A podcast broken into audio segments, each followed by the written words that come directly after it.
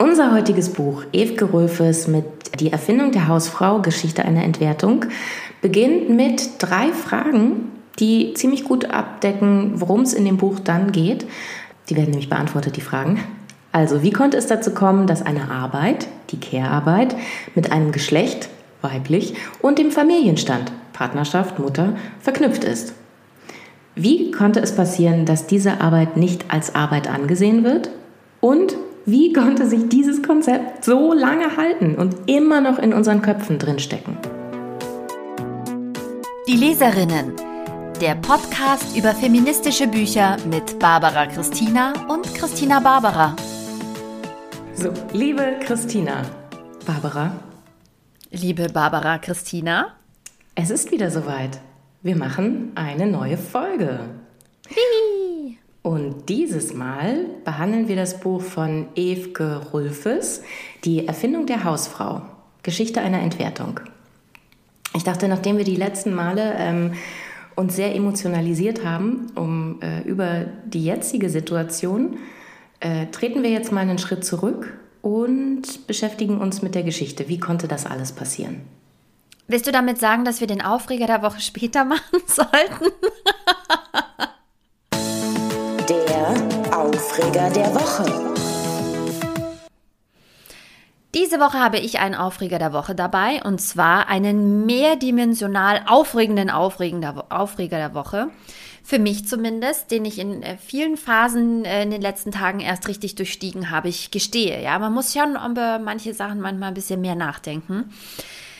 Der Kita-Warnstreik Betroffen waren natürlich nicht alle Kitas. Viele ähm, private Träger hatten ihre Kindertagesstätten trotzdem auf.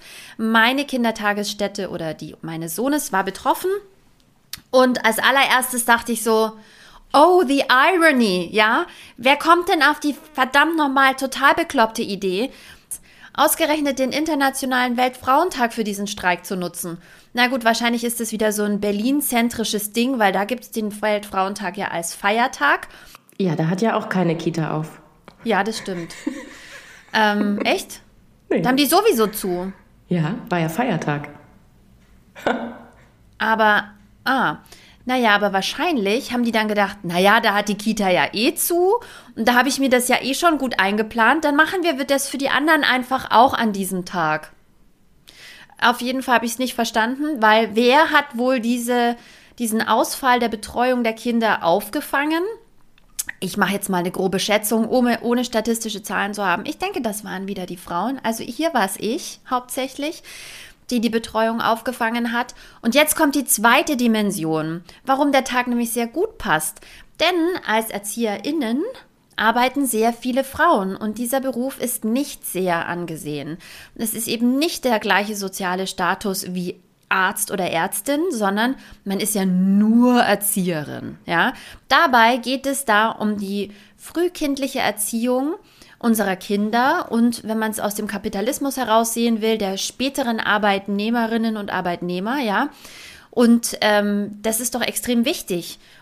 Die legen da alle Basis, sprachlich, sozial und bekommen dafür viel zu wenig Geld viel zu wenig Anerkennung. Insofern der Aufreger der Woche, der Warnstreik in den Kindertagesstätten, ein Aufreger in alle Richtungen.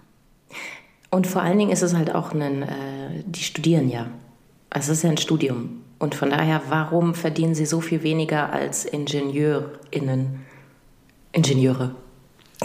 Wir kommen sicherlich irgendwann noch mal dazu, ausführlich zu sprechen darüber, ja, ja, warum auch, auch meinem, Berufe abgewertet werden. Ja, Deprofessionalisierung ist da auch das Stichwort. Da komme ich später zu. Ich muss aber sagen, ich finde es gut.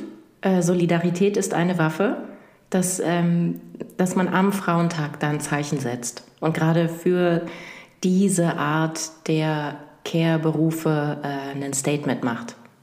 Klar, du hast recht, das trifft die, das trifft die Frauen, aber die Mütter, ähm, da muss man solidarisch beisammenstehen.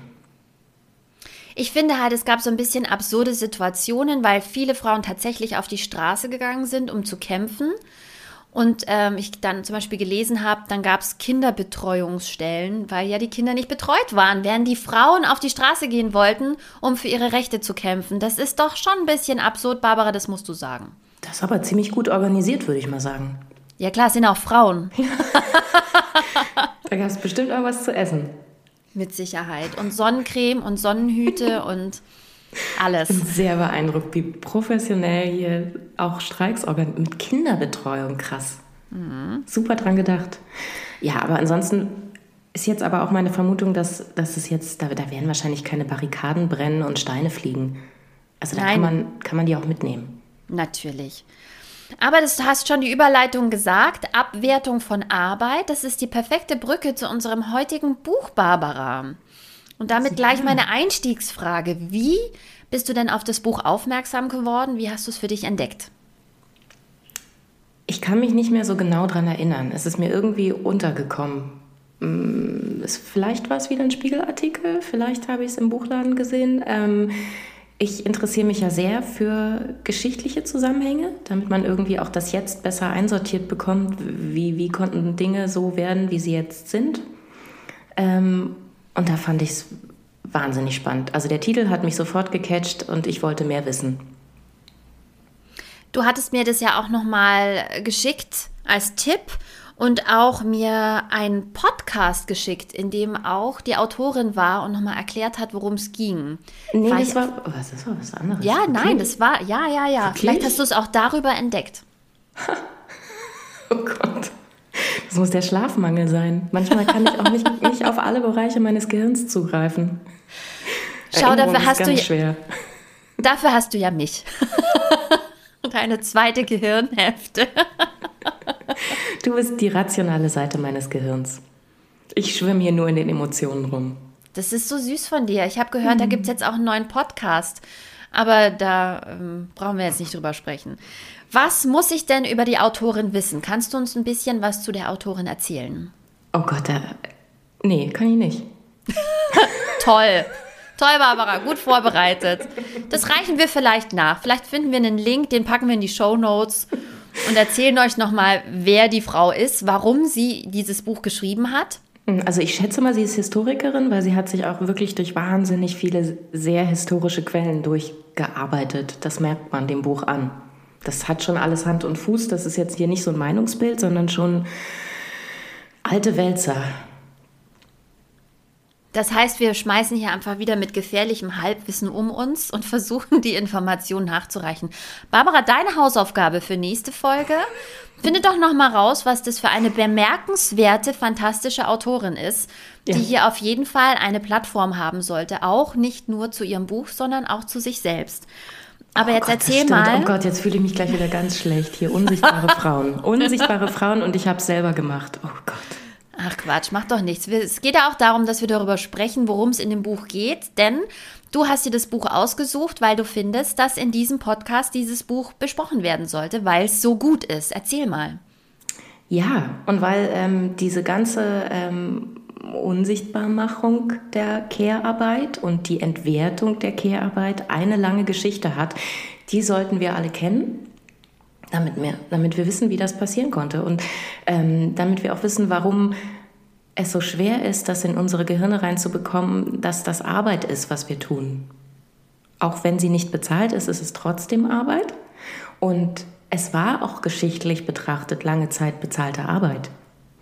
Bloß das wurde dann, ähm, da komme ich jetzt gleich zu, auf diversen Wegen ähm, ist es zu so einem Liebesdienst geworden um auch nochmal äh, ein Zitat von Silvia Federici zu bringen, äh, ihr nennt es Liebe, wir nennen es unbezahlte Arbeit.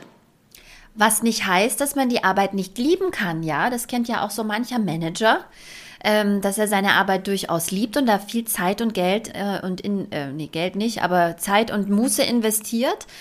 Das heißt aber trotzdem nicht, dass er nicht bezahlt werden möchte für das, was er tut. Ja, und es ist vielleicht auch eine andere Liebe. Es geht ja auch da um viel um Ego und um was man selber da, also wie man da scheint und was man leistet und so. Und das ist sehr auf die eine Person äh, fokussiert, wohingegen dann von der Hausfrau erwartet wird, in der Familie aufzugehen gehen und ihr Ich aufzulösen. Es gibt es nicht mehr. Du bist nur noch ähm, die, hier, wie so ein Stepford Wife, äh, ein Automat, der auf alle Bedürfnisse eingeht. Du hast gesagt, dass davor, bevor diese Arbeit entwertet wurde, sie durchaus bezahlt wurde. Kannst du dazu was sagen? Mhm. Ja, kann ich. Also, ähm, um jetzt hier nochmal, also das, das, der größte Teil des Buches, ähm, da nennt sie die Quelle, das ist der Christian Friedrich Germershausen, äh, die Hausmutter in all ihren Geschäften. Das äh, erschien äh, Ende des 18. Jahrhunderts in sehr, sehr vielen Bänden. Ähm, da ging es darum, dass man, also die Hausmutter war nicht das Hausmütterchen, so wie wir es heute verstehen, sondern es war eher die äh, Projektleiterin von größeren Höfen. Es ging Der darum, Vorstand des Hauses. Ja, genau. Es gab, aus, es gab vor allen Dingen auch die Hausmutter und den Hausvater. Das weist so ein bisschen auch auf die Entstehungsgeschichte hin. Ähm, lange im Mittelalter gab es das äh, Arbeitspaar. Die übten beide den gleichen Beruf aus. Also es gab dann das Schusterpaar oder das ähm, Näherpaar oder wie auch immer. Schusterinnenpaar, Näherinnenpaar. Ähm, die führten diesen, diesen Vorstand, das Handwerk, ähm, lebten in einer Gemeinschaft wurde Familie genannt, war aber eher, äh, da lebten dann auch die unverheirateten Verwandten und da lebten die Kinder und Stiefkinder, weil Frauen starben sehr, sehr oft im Kindbett und dann kam eine neue Mutti rein. Mutter, Frau, Frau, Haushaltsvorstand kam hinein ähm, und dann kamen neue Kinder. Also es war äh, ein, äh, jetzt hier nicht die Vier-Personen-Familie, die wir heutzutage kennen, sondern im Mittelalter war es schon eher ein, ein Riesen, eine Wohngemeinschaft in Form von einem Haus in den Städten. Oder auch eine Zweckgemeinschaft. Ich meine, im Prinzip ging es darum, ja auch für sich und die ähm, angeheirateten, anvertrauten äh, einen Lebensunterhalt, eine, eine Versorgung zu garantieren. Essen, Wohnen, ja, das und, und, Grundlegendste. Ja, genau. Und jedes Familienmitglied äh, leistete auch seinen Beitrag. Also da hat jeder gearbeitet, auch die Kinder. Ähm, und man muss dazu sagen, in der damaligen Zeit waren auch äh, die wenigsten verheiratet, weil das musste man sich auch leisten können. Also es gab dann auch viele Unverheiratete und viele, viele uneheliche Kinder. Ähm, aber jetzt dieser, dieser Stand hier Ehe, das, das war schon ein bisschen elitär. Und dann dieses Konstrukt äh, ähm, Ehe und Familie, das war auch schon, ja, also war schon mehr, als es heute ist. Ähm, sie hat auch nochmal die Zahl gesagt, dass später in den 50er Jahren hat sich ja dann wirklich so geändert, die, die Jahrgänge ab 22, da war ja 100 Prozent verheiratet. Das Moment nochmal, was? 100 Prozent der Menschen waren verheiratet. Die waren alle verheiratet. Habe ich gelesen. Vielleicht waren es auch nur 99 Prozent mit. Wie viele Menschen da unglücklich gewesen sein müssen. Weil wenn man davon ausgeht, dass ja auch in den 50er Jahren Menschen schon ähm, nicht nur heterosexuell orientiert waren, ähm, sondern irgendwie ihr Leben nicht leben konnten, ist es doch ziemlich krass. Ja, aber sie schreibt dann also, hast du erzählt, darüber, dass es verschiedene Prozesse gab, dass sich das geändert hat. Du kannst jetzt hier nicht alle Prozesse erzählen, Nein, Barbara. Ich, ich, Nein, ich möchte nur als wichtigen Einsatz, Einsatz. Äh, ja? Im Mittelalter war es nämlich so, dass auch die Frauen eine Berufsbildung hatten. Und es war total selbstverständlich, dass die Frauen gearbeitet haben. Die hatten, es gab auch Zünfte und es gab auch Frauenzünfte und es gab äh, hälftig gab es ähm, Männerzünfte und Frauenzünfte und auch gemischte Zünfte. So. Ähm, das war alles organisiert und äh, genau, es war ähm, auch Teil der Aussteuer war auch, dass, äh, dass die Tochter des Hauses gebildet war und einem Beruf nachgehen konnte. Das war eigentlich total wichtig für äh, den Lebensunterhalt. Also während man lebt, aber auch äh, wenn sie Witwe wurde, dass sie halt auch weiterarbeiten konnte. Und es war auch dann äh, üblich, dass wenn der Mann eine Frau mit guter Ausbildung geheiratet hat, dass er dann quasi in den Beruf eingestiegen ist. Also es gab quasi immer nur einen Beruf pro Paar, pro Ehepaar, dem dann Verstanden. alle nachgingen. das klingt ja eigentlich ganz schön. Also bis auf natürlich die wirklich kruden Lebensumstände, die man damals hatte, die keiner mehr möchte. Aber so von der, von der Augenhöhe klingt es eigentlich ganz interessant. Was ja, um also Himmels das, Willen ist dann passiert? Das hätte, ich, das hätte ich wirklich auch nicht gedacht, dass das, also dass das Mittelalter da viel fortschrittlicher war. Natürlich war, also auf einer anderen Seite war es wahnsinnig patriarchal und furchtbar, aber also jetzt, was der Beruf angeht, top. Würde Aber jetzt mal eine Frage, haben. Barbara. Ich bin doch auch zur Schule gegangen. Also ich habe jetzt auch nicht irgendwie nur also äh, zu Hause äh, rumgehockt und nichts gelernt. Ich kann mich nicht daran erinnern, dass das irgendwann mal betont wurde in der Schule, dass es Frauenzünfte gab, dass Frauen auf Augenhöhe auch äh, Ausbildungen hatten oder gearbeitet haben in Handwerksberufen.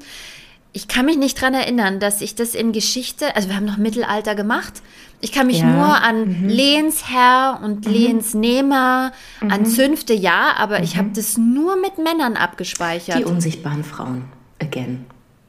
Das heißt, Geschichtsbuchschreiber haben auch da gedacht, naja, kann man reinschreiben, muss man ja nicht. Oder wie? Ja, ja, also ich fand es mindblowing, wusste es nicht, wusste es auch nicht, ähm, aber war anscheinend so. Was ist passiert? Äh, vieles ist passiert. Also mit Geschichte ist es ja so, das sind jetzt nicht hier, das ist passiert und dann folgte daraus das. Ähm, es waren einfach so ein paar, es war, ich würde mal sagen, es war so ein Hin und Her. Äh, zwei Schritte vor, einen zurück, beziehungsweise zwei Schritte vor, drei zurück, weil letztendlich, also es wurde eigentlich immer schlechter bis zum 19. Jahrhundert. 1900 war echt keine gute Zeit. Aber ähm, genau, Mittelalter war noch top. Äh, dann kam, also kam immer mal wieder die Pest und es kam ähm, die Bauernaufstände, das war top. Und dann kam der Dreißigjährige Krieg, auch, auch schlecht. auch schlecht für die Frauen. Da brannte ja, äh, also vor allen Dingen Deutschland, aber auch viele, viele Länder von Europa. Und das Buch befasst sich auch vor allen Dingen mit Deutschland. Also in anderen Ländern wird es dann nochmal eine andere Entwicklung gegeben haben, ähnlich, aber ähm, es geht vor allen Dingen um Deutschland. Also 30-jähriger Krieg auch sehr, sehr schlecht. Da ging es ja auch, grob gesagt, wurde es als Religionskrieg verkauft.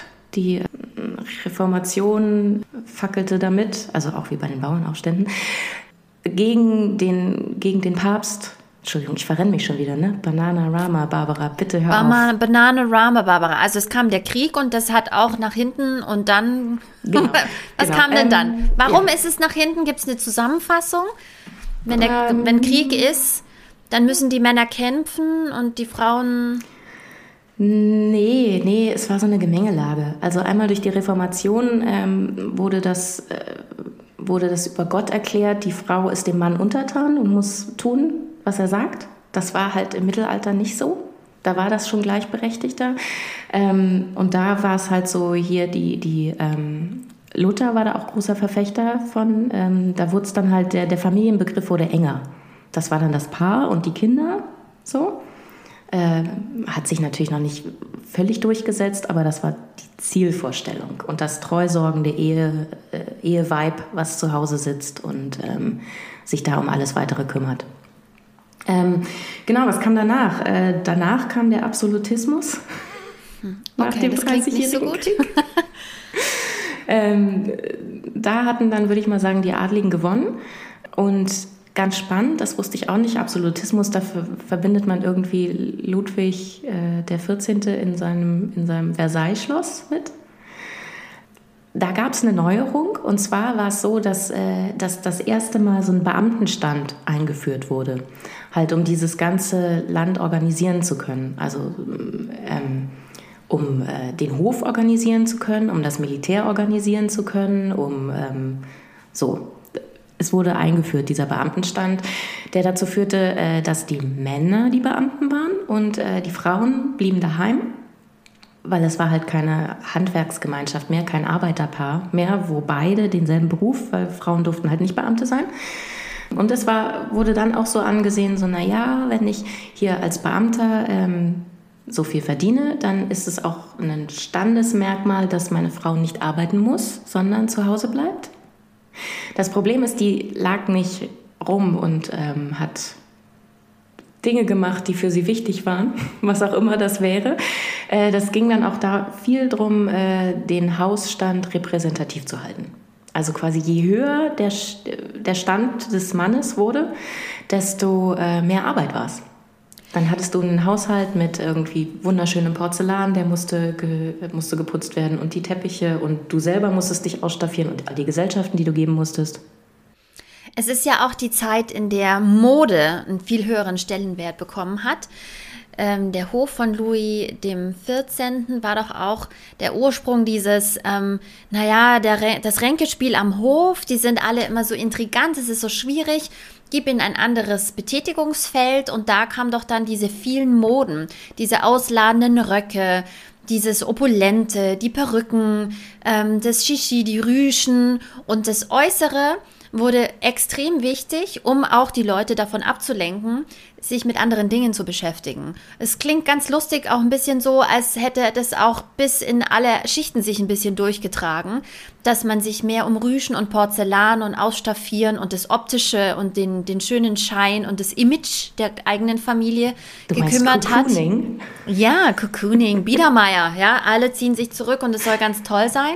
Ähm, aber ähm, ja, spannend. Äh, genau, aber wo du es gerade sagst, ähm, man staffiert das Haus aus, da gab es wichtig, wichtiger Punkt, äh, da gab es zum ersten Mal äh, eine Trennung von weiblicher Sphäre zu Hause und männlicher Sphäre bei der Arbeit. Du verliest morgens das Haus und äh, kamst dann wieder. So, also da wurde das zum ersten Mal getrennt, weil davor ähm, bei den Handwerkerpaaren, Arbeitspaaren ähm, lief diese gesamte Produktion ja im Haus. Das heißt, jeder wusste über jeden einzelnen Schritt Bescheid. Du wusstest, wie die Schuhe gemacht werden, du wusstest, was für eine Arbeit das war, das Mittagessen auf den Tisch zu kriegen und dein Gemüse einzukochen oder was auch immer. Also jeder war in jeden Arbeitsschritt involviert. Also klar war es, dass Frauen schon eher so ein bisschen dafür zuständig waren, für die Care-Arbeit. Ähm, und Männer eher so ein bisschen, aber trotzdem, es war immer noch gemischt. Und dadurch, dass du zu Hause gearbeitet hast, war es klar, jeder weiß Bescheid. Und da trennten sich diese Welten das erste Mal. Auf einmal wurde die Arbeit der Frau auch ein Stück weit unsichtbarer. Genau, genau. Sie wurde unsichtbarer, großes Problem. Man wusste nicht mehr, was ist denn das hier für eine Vorbereitung. Also so eine schöne Soiree am Abend, aber man wusste nicht, dass die Frau da irgendwie jetzt hier eine Woche für gekocht hat und äh, äh, Kleider anprobiert und das, das bekam dann so eine Leichtigkeit, weil man daran teilgenommen hat, aber man wusste nicht, was für eine Arbeit dahinter steckte, weil man war ja den ganzen Tag unterwegs. Mhm. Genau, und um äh, das jetzt ein bisschen abzukürzen, ich versuche mich äh, hier Geschwindigkeit reinzubringen, ähm, diese Entwicklung setzte sich fort. So, es wurde, es wurde quasi äh, immer schlimmer und wenn wir jetzt fast forward äh, zu 19. Jahrhundert, da wurde das quasi auf die Spitze getrieben. Es gab immer mehr gut ausgebildete Männer, die auf lukrative Posten gewartet haben, auf weniger Posten. Also es waren halt einfach mehr, mehr da für weniger Posten. Das bedeutet, sie wurden auch schlechter bezahlt, aber trotzdem war es wichtig, dass das Repräsentieren zu Hause gestimmt hat. Aber ähm, die Frauen hatten halt weniger Geld, um quasi hier ein großes Theater zu veranstalten. Und hatten auch, das war halt auch eine, eine Entwicklung des Eherechts, alles furchtbar, ähm, hatten halt keinen Zugriff mehr auf die Finanzen. Sie wussten nicht, was, was da passiert. Und wenn sie selber Vermögen hatten oder Erb, Erbschaft, Erbschaft hatten, ging das im Familienvermögen auf. Also der Mann hat es bekommen. Gab es eine Scheidung, hatten sie dann natürlich keinen Zugriff mehr drauf. Scheidung. Gab es Scheidungen? Wahrscheinlich nicht so viele. Ja, oder ähm, wenn der Mann gestorben ist, es war auf jeden Fall alles, also jeder Versuch, das irgendwie für Witwen gut zu machen, war auch, ähm, war nicht so erfolgreich. Also es ein ewiges Hin und Zurück. Kann man sich dann auch nochmal im Buch durchlesen. Aber genau, das, das wurde dann äh, gegen Ende des 19. Jahrhunderts auf die Spitze getrieben. Ähm, hatte man vorher noch das nötige Kleingeld, um diverse Expertinnen, ExpertInnen anzustellen für diese ganzen Arbeiten, die der Haushalt hervorbringt. War jetzt quasi so, eine Amateurin macht die Arbeit von vielen weil war halt kein Geld da. Das heißt, diese, die Küche wurde auch unsichtbar. Da, da, stand dann die, äh, die Dame des Hauses und hat viel selber gemacht und musste dann aber am Abend äh, präsentieren, das schöne Essen und so. Und nee, nee, das äh, ist einfach so, stand plötzlich auf dem Tisch. Ziehe ich jetzt die Kittelschürze aus und das ja. hübsche Kleid an und dann ist ja, alles ja, ganz genau. schön, mein Schatz. Genau. Schön, dass du da bist. Und er hat dann auch Handschuhe getragen, damit man äh, die Arbeitshände nicht so sieht. Ha. ah, Daher kommen die Handschuhe. Daher kommen die Handschuhe. Ich hätte auch gern Handschuhe. Ich schaue auch ganz schön abgeschrubbt aus zu dieser Jahreszeit. Ja, aber das ist natürlich furchtbar. Und genau, und es wurde dann auch irgendwie, ähm, also das wurde dann halt auch gesagt, erzähl aber dem Mann nicht, was das hier alles für eine Arbeit ist. Weil der Mann soll nämlich von der Arbeit nach Hause kommen und sich entspannen. Und der soll sich nicht dann Gejammer vom Tag anhören, weil der muss ja am nächsten Tag wieder fit sein für die Lohnarbeit. Außerdem musst du ja auch irgendwie rechtfertigen, dann doch ein bisschen Haushaltsgeld zu bekommen. Hier in Süddeutschland zum Beispiel habe ich ein lustiges Bonmot, wenn ich das kurz dazwischen werfen darf. Sehr gerne. Ich habe mal gehört äh, von einer ähm, Kosmetikerin, die in Stuttgart gearbeitet hat, vor vielen, vielen, vielen Jahren. Also wir sprechen hier auch von den 60ern, 70ern. Und die hat es sehr schwer. Warum? Weil die schwäbische Hausfrau möchte gar nicht aufgebrüscht werden und gepflegt werden, sondern die möchte, dass man sieht, dass sie sehr viel arbeitet. Dann ist es ein großes Lob, hoffentlich gewesen, dass jemand sagt, Mai, schaust ganz schön abgeschafft aus. Oh Gott. Ja, aber also das ist auf jeden Fall die bessere Einstellung, als äh, alles unsichtbar zu machen, die gesamte Arbeit unsichtbar zu machen und am Abend mit Handschuhen, mit Spitzenhandschuhen, die, die deine schwielen und wunden Hände verdecken, äh, dann da zu sitzen und zu sagen, alles gar kein Problem, einfach so. Da möchte ja. ich auch gerne nochmal den Hörtipp ähm, das bisschen Haushalt, ein sehr alter Schlager. Hört euch den mal an. So viel Wahrheit, Leute, so viel Wahrheit. So ein altes Lied. Was lachen wir über Schlager? Aber es ist ein sehr schlaues Lied. Aber das ist ganz spannend, dass du es äh, erwähnst. Der, das kam nämlich 1977 raus. Und 1977 gab es äh, die Reformation des Eherechts. Und dieses Eherechts begleitet uns eigentlich in wenigen Abwandlungen seit äh, 1700 noch was, als es das äh, preußische, die, die, Reformation des preußischen Landsrechtes gab. Ähm, also was bedeutet, ähm, die Frau durfte kein eigenes Konto führen. Sie brauchte die Erlaubnis des Mannes, um eine Arbeit aufzunehmen, äh, wenn er gemeint hat, du machst jetzt zu wenig im Haushalt mit, deinem, mit deiner komischen Karriere, äh, bleib mal schön zu Hause, dann musste sie das machen. Und jetzt was Unappetitliches, ähm, sie hatte auch eheliche Pflichten im Bett zu erfüllen.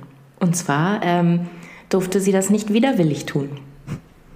Nee, Barbara, und wenn der Mann halt ein bisschen nachgeholfen hat, hat es auch ziemlich lange gedauert, bis er dafür strafrechtlich belangt werden konnte.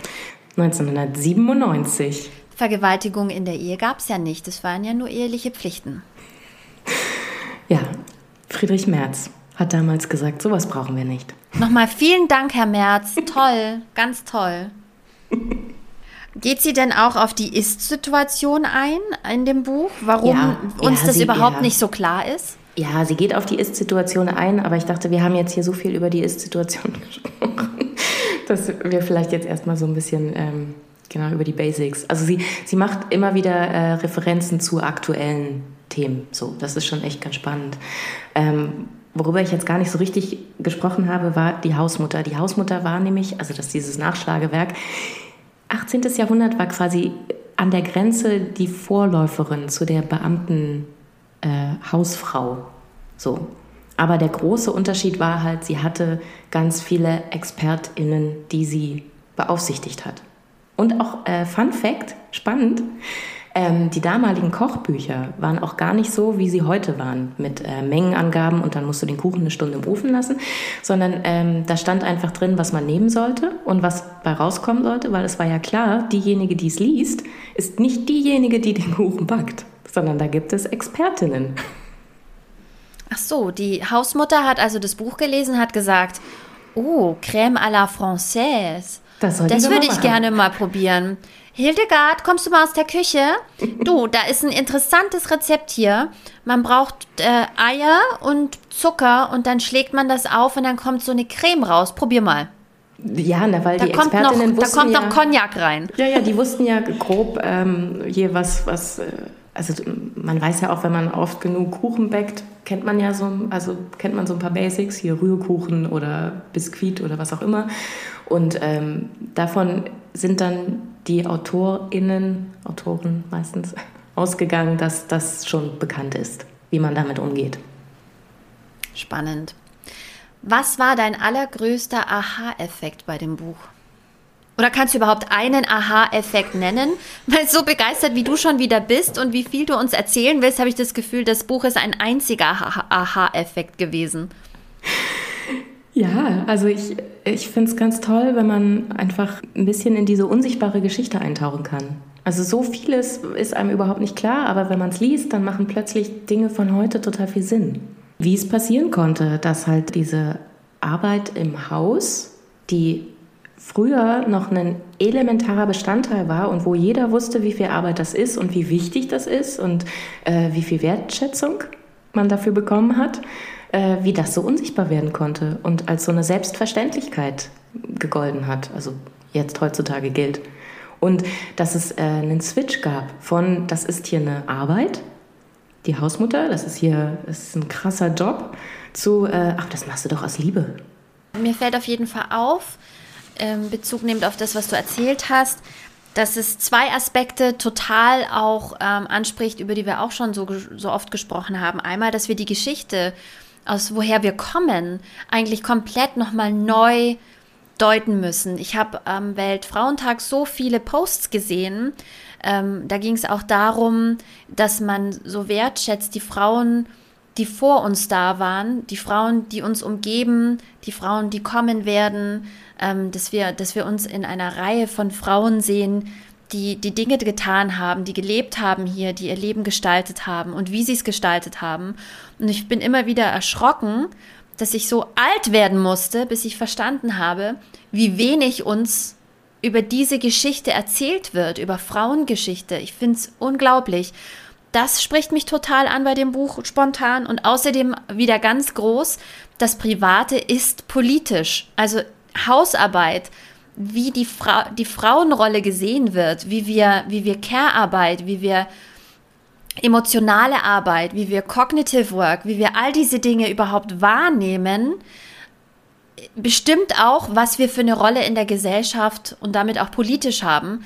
Und es ist doch unglaublich, dass, dass das alles immer so ausgeschliffen ist, ja, dass, dass in dieser verrückten, in diesem verrückten Zusammenleben von Männern und Frauen ähm, wir in der Geschichte einfach so immer ein Stück, Stück weiter Richtung, Richtung Kulissen gelaufen sind irgendwie. Immer so ein kleines Schrittchen zurück. Na, geht schon. Ach, ist nicht so schlimm. Ja, ja, mache ich. Ist, ist okay. Ja. Bis wir irgendwann weg waren. Weg. Ja, ähm, also so funktionieren toxische Beziehungen. da, ja, naja, gut, ist jetzt ein bisschen weit hergeholt, aber ähm, dass, dass die Geschichte so unsichtbar ist, dass man da keinen Zugriff drauf hat und ähm, dass man dann selber seine Situation nicht objektiv einschätzen kann. Und dass daher ja auch äh, diese Schuld kommt, die Schuld, die man als Frau die ganze Zeit empfindet. Es ist zu wenig, ich mache nicht genug, ähm, ich könnte doch noch ein bisschen, aber geht halt nicht, weil da ist ja so viel unsichtbare Arbeit, die man den ganzen Tag erledigt. Und das ist das Wichtige, sich darüber klar zu werden, das ist nicht die persönliche, man, es ist nicht, dass man nicht effektiv genug ist oder sich noch mehr optimieren müsste, sondern es ist, das vom System her ist es einfach schlecht. Ich frage mich auch, ob wir Frauen, ich verallgemeinere, warum ich zum Beispiel als Frau mich auch manchmal deshalb so lost fühle gegenüber dieser ganzen Herausforderungen. Erst jetzt in den letzten Jahren ist es ja so, dass über so viele Dinge viel offener gesprochen wird.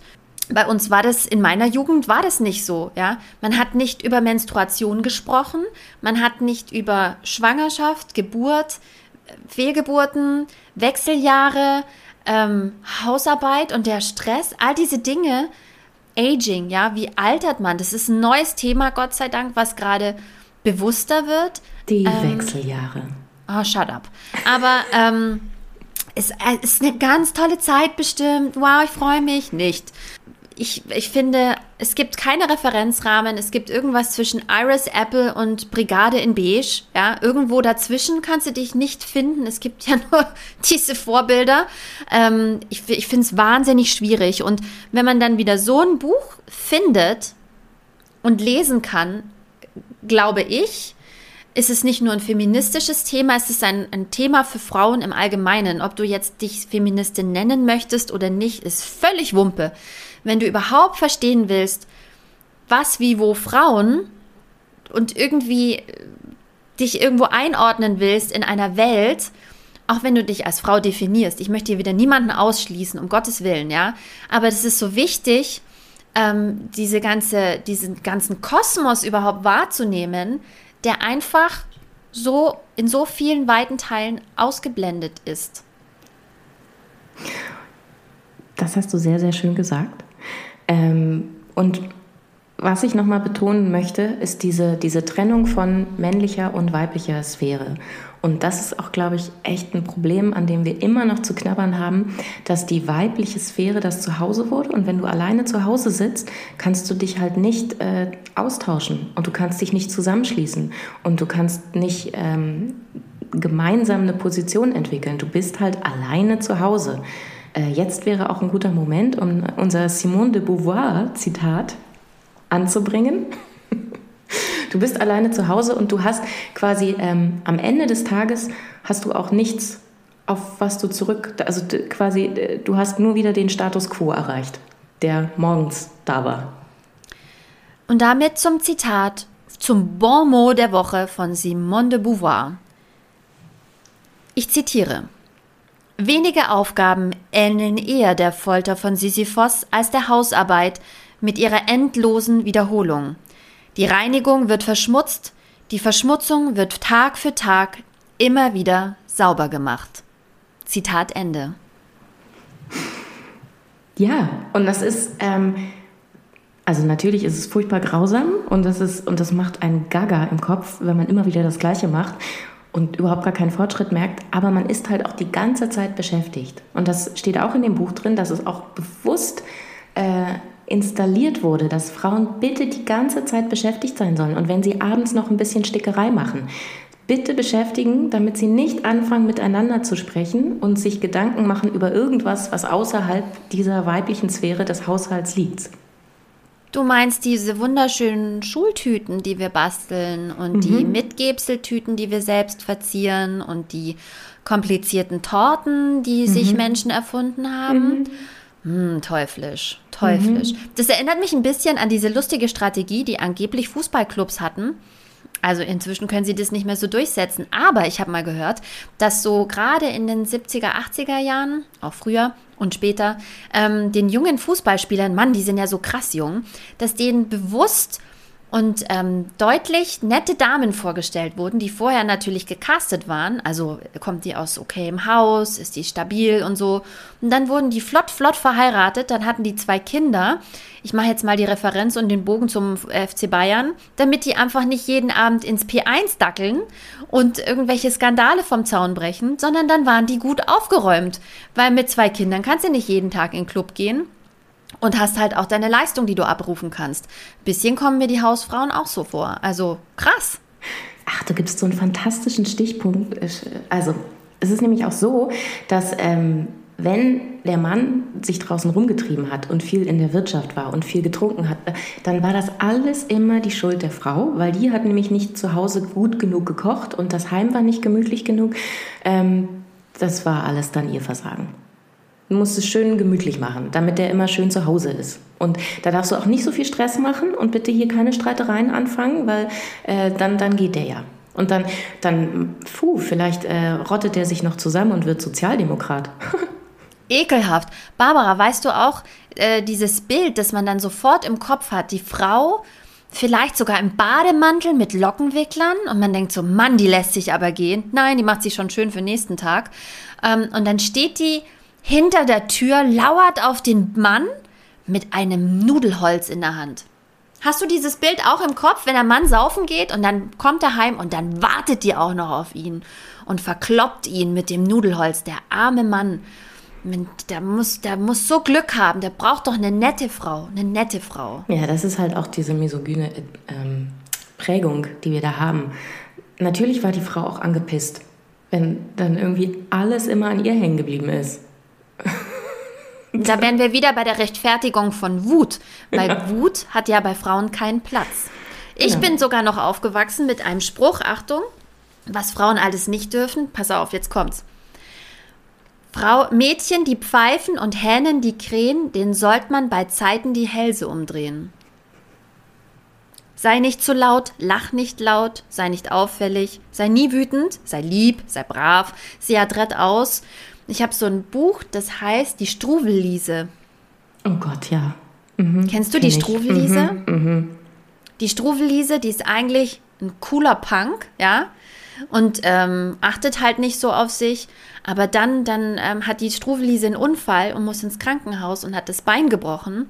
Dann kommt die große Läuterung und dann lernt Struwelise, wie toll das ist, wenn man adrett und fein im Kleidchen mit sauberen Stümpf, Strümpfchen und gebürsteten Haaren viel netter ist. Und am Schluss sieht Struwelise so lieb aus und sogar die Kätzchen haben Struwelise dann viel, viel lieber.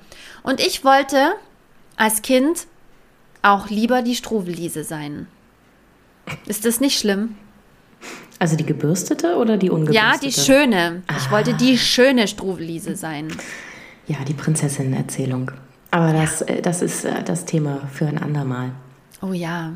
Ähm, ich musste nur gerade dran denken, als du gesagt hast, äh, Mädchen, die pfeifen. Ähm, auch noch ein ganz schönes Zitat aus dem Buch. Was dann schon gewollt wurde, war, dass zum Beispiel die Milchmägde die sollten bitte schön laut singen beim Melken, weil wenn, äh, dann konnte man sie hören aus dem Haus und musste sie nicht die ganze Zeit kontrollieren. Also man konnte sie quasi aus dem Haus heraus kontrollieren, weil ansonsten hätten die ja äh, untereinander geredet und hätten sich vielleicht zusammengeschlossen und wären auf dumme Ideen gekommen. Also schön singen, laut. Ich habe meine Tochter, da war sie so drei, immer singen lassen in der Badewanne, damit ich gehört habe, dass sie nicht ausgerutscht ist. Und da bin ich auch nur zwei Meter weggegangen aus der Tür, wirklich versprochen. Das macht man nicht, man lässt sein Kind nicht alleine baden. Mhm. Barbara, wie ist das Buch geschrieben? Es klingt ein bisschen nach einem echt krassen historischen Klopper. Ist es sehr dick? Ist es gut zu lesen? Wie ist der Schreibstil? Ist es eher ein Page-Turner oder schwere Kost? Also es ist schon ein dickes Buch, aber ich persönlich fand es wahnsinnig spannend. Also es, manchmal verliert sie sich so ein bisschen in den Details von diesem, von diesem Haus, Hausmutteranleitung. Ähm, aber das große Ganze, also man bekommt halt so einen Überblick über das große Ganze. Also mir, mir gefällt das ja immer sehr. Vielleicht man, man gar sich, nicht. Vielleicht muss man sich ein bisschen reinknien. Aber dann weiß man auch viel mehr am Ende. Oder anders gefragt, ist es so ein Buch, das ich abends, wenn ich erschöpft alle Kinder ins Bett gebracht habe und noch das kleine Lämpchen anhabe, kann ich da so drei, vier Seiten lesen oder brauche ich dann drei Jahre? Nee, kannst du schon. Weil das ist ja jetzt auch nicht, also genau, sie hat das nicht so aufgebaut, dass das hier ähm, und dann im Jahr so und so und dann im Jahr so und so, sondern wie schon gesagt, es kommen auch immer Verweise auf die Gegenwart oder Verweise auf, also es ist so hin und her Verweise. Das, das lockert das auch sehr auf. Was würdest du sagen, für wen ist das Buch perfekt? Wem würdest du dieses Buch auf jeden Fall empfehlen? Oder anders, gibt es jemanden oder ja, jemanden ist neutral, ne? Ich versuche ich versuche gerade jemanden zu gendern. gibt es jemanden, dem du sagst, der oder de, dem, ja, also gibt es Personen, Menschen auf der Welt, die vielleicht das Buch nicht lesen sollten? Nein, Gibt es überhaupt Personen auf der Welt, die irgendein Buch nicht lesen sollten? Jeder sollte alle Bücher lesen. Ja, dafür die es vielleicht, wo es einen richtigen Zeitpunkt geben müsste. Bei Mental Load war es ja so, dass wir gesagt haben, wir machen eine kleine Triggerwarnung für Leute, die schon am Limit sind. Ähm, vielleicht erstmal ein bisschen zur Ruhe kommen und dann sortiert mit ein bisschen Schwung das Buch lesen. Aber das ist in dem Fall nicht so, oder? Das stimmt. Ähm, Nee, nee, es ist ganz gut, wenn man so, so, ein ungutes Gefühl hat mit dem, was man da so tagtäglich tut und das Gefühl hat, man kommt irgendwie mit nichts hinterher und man hat die ganze Zeit ein schlechtes Gewissen, dann kann man das mal lesen, um zu erfahren, woher kommt denn eigentlich dieses schlechte Gewissen. Und um auch ein bisschen vielleicht ein Referen äh, um vielleicht auch ein bisschen einen Referenzrahmen zu haben ähm, in, in die Vergangenheit. Ich glaube, wenn man davon ausgeht, dass es eben schon immer so war und wie weit können wir gucken? Ich kann maximal bis zu meiner Oma gucken, ja, in meinem Erlebnisrahmen, was ich so erfahren habe äh, von Zeiten. Ähm, dann kann ich ja nicht sehen, ob es jemals anders war. Insofern finde ich das schon spannend zu sehen, dass es mal, dass es mal anders war, dass Leben auf Augenhöhe war. Und was ich vor allem spannend finde, dass Care-Arbeit einfach nicht unsichtbar war, sondern Arbeit an einem Ort stattgefunden hat. Und eben die, der Hand, die Handwerksarbeit, die Hausarbeit, die Care-Arbeit, dass es alles praktisch gleichzeitig zusammen passiert ist. Ich denke da gerade an so eine, gut, es ist eine romantische Vorstellung, an diese Bauersstube, ähm, so eine Bauernstube und es ist Winter und alle sitzen in einem Raum und machen die Arbeiten, die man im Winter eben tut. Spinnen oder ähm, stricken oder flicken. Aber alle machen es zusammen. Es ist nicht so, dass man sagen muss, was machst denn du jetzt eigentlich den ganzen Tag? Sondern alle haben immer gesehen, was alle machen. Ja, und die Kinder sprangen drumherum. Habe ich vielleicht auch. Ähm, was ich mir mitgenommen habe, Mm, gerade dieses Thema mit Frauen sollen bitte immer beschäftigt sein und am, also ausschließlich mit der weiblichen Daheimsphäre, dass ich äh, selber mein Verhalten ähm, ein bisschen kritischer beobachte, wenn ich quasi äh, Freizeit, Me-Time habe, was dann oft äh, hier so ein bisschen über Pinterest oder ein bisschen Instagram scrollen ist, ähm, dass ich aufhöre, diese freie Zeit ausschließlich damit zu verbringen, ähm, mir neue Rezepte zu suchen, äh, zu überlegen, wie ich das Kinderzimmer neu machen kann, äh, vielleicht die nächste Reise, äh, Möbel, irgendwas. Sondern, dass ich, also klar, das ist, äh, macht auch Spaß, aber nicht nur, sondern dass man sich da auch ein bisschen Zeit nimmt für sich selber und ein bisschen andere Sachen macht. Mal ein Buch lesen. Das ist auch eine sehr schöne Überleitung zu nächster Woche. Denn nächste Woche sprechen wir über einen aktuellen Bestseller. Ich habe eben auf Instagram gesehen, dass die ähm, aktuelle Auflage sogar schon vergriffen ist und die nächste Auflage jetzt gerade ausgeliefert wird. Und zwar das Buch von Alexandra Zykonow. Wir sind noch lange nicht gleichberechtigt. Nein, wir sind doch längst schon gleichberechtigt. So rum heißt's. Ähm, Spoiler, nein. Und ähm, ich bin gerade mittendrin, insofern jetzt selber an mich, The Pressure, das Buch fertig zu lesen, aber ich kann so viel schon mal verraten, es wird mir nicht schwer fallen. Ich bin gespannt.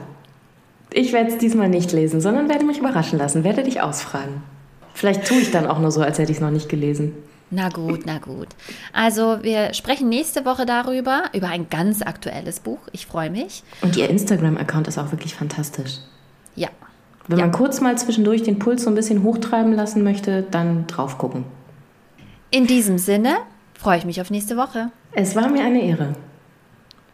Auf Wiedersehen. Ciao. Tschüss.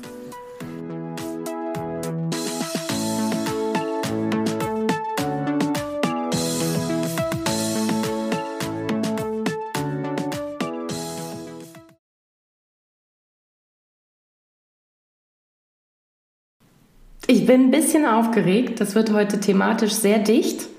Und ähm, ich tendiere dazu, wie so ein kleines Informationseichhörnchen, sehr, sehr viele Fakten zu sammeln und ähm, sie dann zu verstecken. Und dann weiß niemand mehr, wie man darauf zugreifen soll, äh, in Unterhaltungen zu verstecken. Nein. Ich bemühe mich, das Ganze so kurz, prägnant und unterhaltsam wie möglich äh, hier rüberzubringen. Wenn es nicht klappt, musst du, musst du mir dann irgendwie so Stopp sagen. Oder, oder wir, wir machen so ein Safe Word, so ein Langweiligkeits-Safe Word. Barbara, es reicht. Bananarama, Barbara. Ich fange dich einfach wieder ein, Barbara. Wenn du, wenn du mir davon galoppierst mit deinen vielen Fakten und am liebsten das Buch einmal vorlesen möchtest, dann äh, sage ich einfach, Barbara, gut, und was ist denn die Kernthese, die du uns gerade erklären möchtest? Oder ich sage Bananarama Barbara. Okay, und dann höre ich sofort auf. Und erstarre wie ein Reh vor dem Scheinwerfer. Ah.